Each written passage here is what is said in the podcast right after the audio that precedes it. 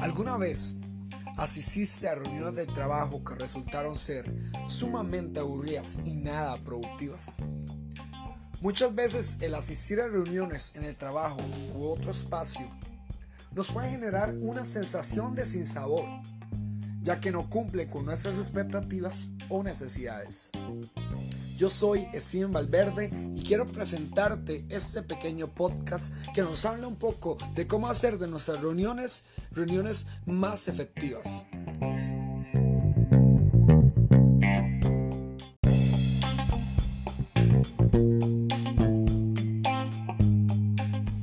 Algunos de los beneficios de hacer este tipo de reuniones es que primero va a motivar a los participantes y hacerles creer que su presencia allí y su participación es sumamente importante y valiosa. Planificar y realizar este tipo de reuniones es una muestra de respeto sobre el tiempo y contribución de cada persona participante. Además de que creará una base para que otros equipos de trabajo se alineen a un alto estándar de reuniones.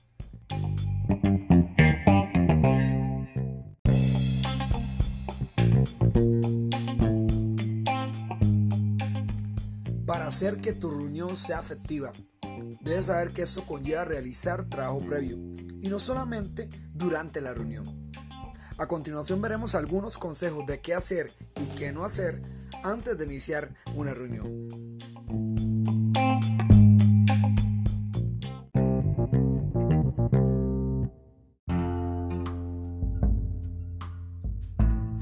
Harvard Business Review en el 2018 nos describe los siguientes tres pasos para hacer que una reunión sea efectiva. El primero de estos consejos es que invites a pocos. Solo invita a la gente que deba asistir y que pueda ayudar directamente a lograr los objetivos de la reunión. No invites demasiada gente. Esto puede hacer que la reunión se alargue demasiado y que nos desviemos del tema principal de la reunión. El segundo de los pasos es que prepares y hagas circular una agenda entre todos los invitados a la reunión.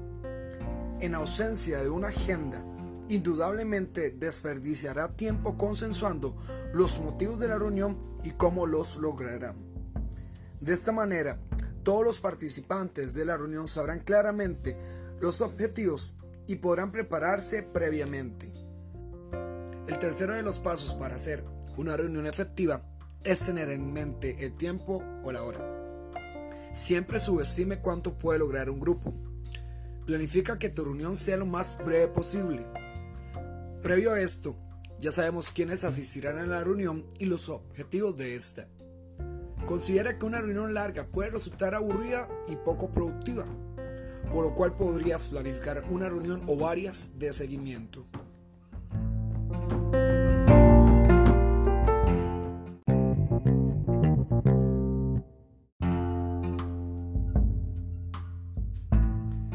Vimos estos tres pasos para hacer antes de una reunión, pasemos al plato fuerte. Esos son algunos consejos de qué hacer y qué no debes hacer durante una reunión. También, en el 2018, Pablo Alzate del Empleo, en una de sus publicaciones destaca los siguientes consejos como los más importantes para seguir durante una reunión. El primero, enfocarse en los objetivos de la reunión evita que la conversación se desvíe hacia otro tema.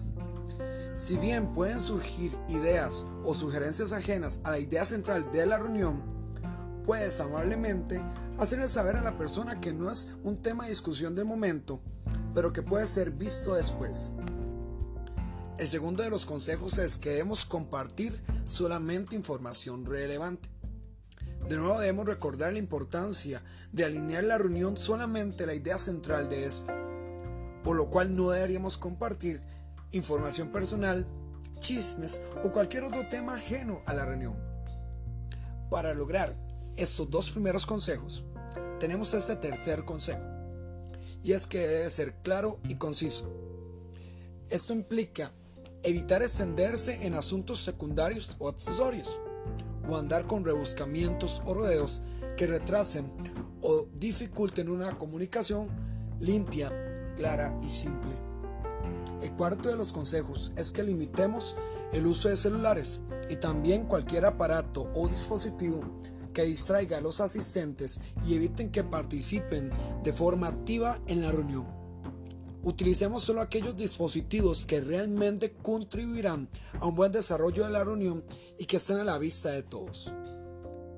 El siguiente de los pasos es anotar la información relevante más los acuerdos a los que se llegue. Hacer esto permitirá hacer seguimiento, repasar los puntos vistos en caso de dudas y hacer feedback para futuras reuniones. El siguiente de los consejos es compartir con los presentes las tareas y pasos a seguir. No reserves información importante para los asistentes. Conocer claramente cuáles son nuestras tareas posteriores a la reunión es de suma importancia para el desarrollo y productividad de cada participante. El último de los pasos o consejos a seguir para hacer durante una reunión es que todas las conversaciones y comentarios deben ser respetuosos. Mantengamos siempre una línea de respeto. Tengamos en mente que todas las ideas y contribuciones son importantes y que diferentes puntos de vista contribuyen a cumplir con los objetivos.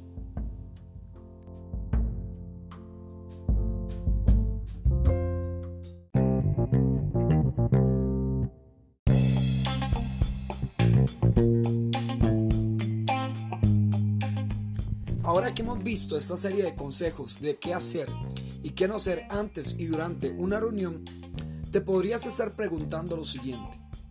¿Realmente es necesario planificar tanto una reunión? ¿Qué pasa si mi reunión depende de la asistencia de muchas personas? ¿Y qué cosas no debo hacer al planificar una reunión?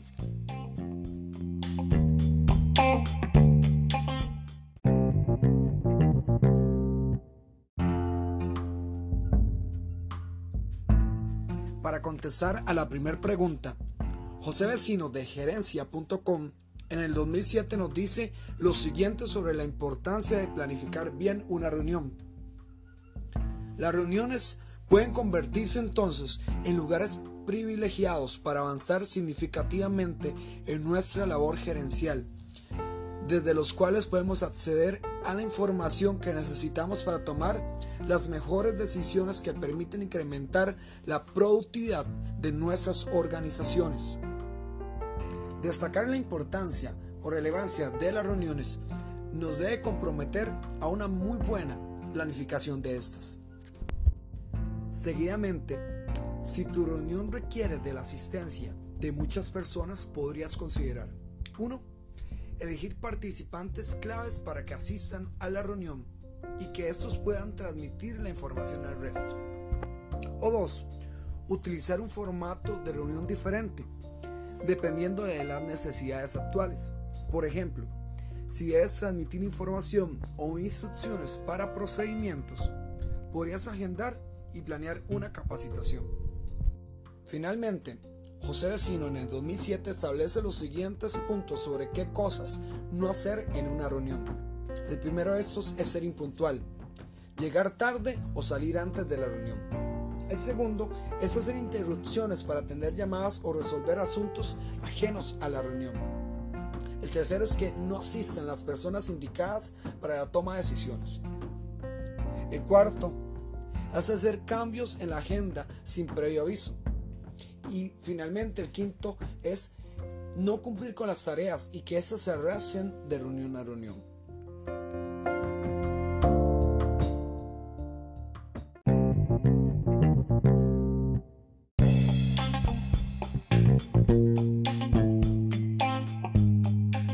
Con esto quiero dar cierre a este podcast. Si llegaste hasta acá, quiero darte las gracias por tomarte tu tiempo y espero que estos consejos y tips te sean útiles para que tengas reuniones efectivas en tu espacio de trabajo.